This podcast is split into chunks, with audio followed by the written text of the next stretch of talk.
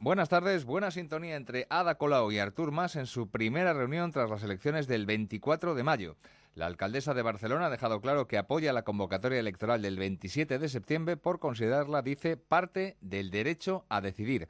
Informa desde el Palau de la Generalitat Gabriel Figueredo. La vicepresidenta del gobierno catalán, Neus Munté, asegura que la Generalitat está cumpliendo la ley, que quien tiene un serio problema en Cataluña es el Ejecutivo Central por su inmovilismo, falta de diálogo y por sus políticas de extrema austeridad.